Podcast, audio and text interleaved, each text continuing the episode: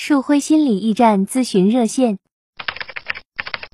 很认真的喜欢一个人，在一起了却不敢喜欢了，这是心理疾病吗？我曾经很喜欢很喜欢一个人，一直默默试探，到最后在一起了。可是在一起了以后，却莫名的感觉到很抗拒，甚至失去了聊天的欲望，只想保持一定的距离。但是分手了以后，却一直忘不掉他。我不知道我到底怎么了，有过三四次感情经历，但是情况都是这样，平均维系不到两三个星期。可是我都是喜欢一个人很久了，一直陪着他。开始先是做朋友，然后一直单相思，半年或者一年才会表白。我也不是什么滥情的人，也不是那种很会撩或者是怎样的人。每段感情结束之后，都会难过半年或者一年，觉得自己很多问题。现在我也分不清自己是喜欢还是不喜欢了。好，我们来听到这个问题的时候，不知道大家会有什么样的感觉哈？首先，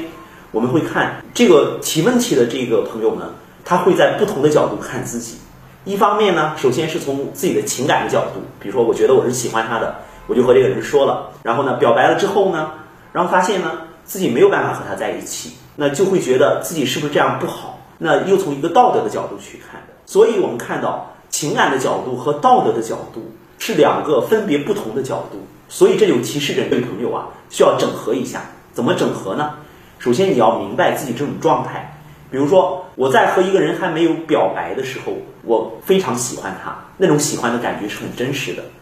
表白了之后，你就没有办法和他继续在一起了。这说明什么呢？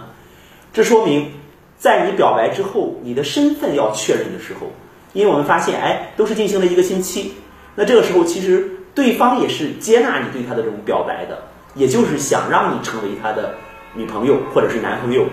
那这个时候呢，我们发现，哎，有这样一个过程的时候呢，我却不适应了。为什么？是因为你即将走向独立的时候，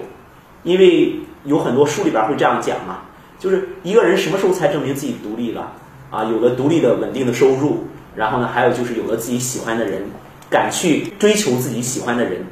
那这个时候呢，你是追到手了。这个时候你会发现。你自己没有办法再往下走下去了，是因为你的那种独立的状态是需要让你进一步确立的。也就是说，你有可能在这个时候，你会面临着一个问题，就是怎么从一个孩子走向一个真正成熟的人。所以你的问题在这个地方，而不是说我们从两个不同的角度去看。那这个问题怎么解决呢？最重要的一点就是不要从道德的角度去评判啊，我是不是这样不好？因为你自己心里也确实不是这样想的，你自己也知道。同时呢，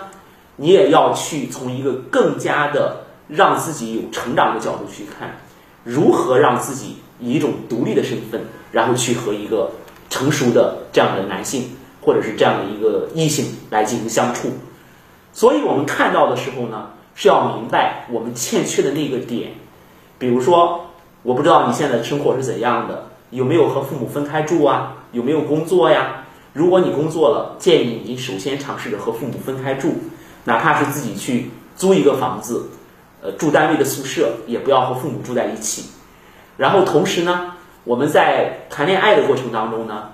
我们表白了之后呢，我们也可以跟对方，然后调侃式的说一说啊，就是我真的是很喜欢你，但是我有可能当你也知道你很喜欢我的时候，我会很紧张。然后看一看对方怎么去跟你说，这样的相互之间的这样的磨合和试探非常重要，这是让你走向成熟的一个非常重要的一个契机，你要去抓住它。那如果说你的这种感情经历当中已经出现了三四次这种情况了，我觉得还是要引起重视的，因为在心理学里有个术语啊，我曾经也不止一次的提到，叫做强迫性重复，啊，也就是说这个关系模式是在重复着。那如果你觉得他对你构成影响了，对你接下来的这个恋爱啊，走进亲密关系啊，有了一些深远的影响，还是建议你在条件允许的情况下，找一个心理咨询师去谈一谈。当然，在这里我要说一点哈，可能有的人不太理解，明明是一个感情问题，为什么要找心理咨询师呢？我找一个情感咨询师，或者是我跟朋友说一说，不可以吗？心理咨询师在处理这个方面问题的时候。和专门去处理你的情感咨询师，或者是和朋友相比是不一样的。这个时候呢，咨询师不会随随便便的给你乱出主意，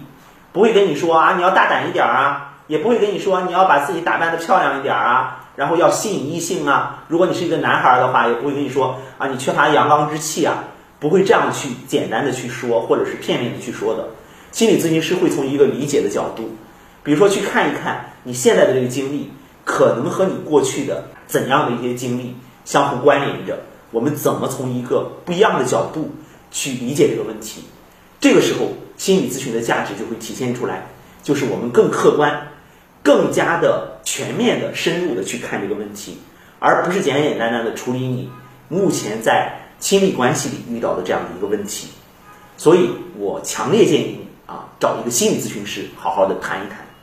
或者是你可以自己尝试着从这个角度先做一下努力。好，非常高兴解答这个问题啊，希望可以帮到这位朋友。希望大家听了之后呢，也会对大家有所启发。我是心理咨询师督导师树辉，大家可以加我们的微信幺五八八八六九二八九，或者关注微信公众号“树辉心理驿站”，那里有更多精彩的内容。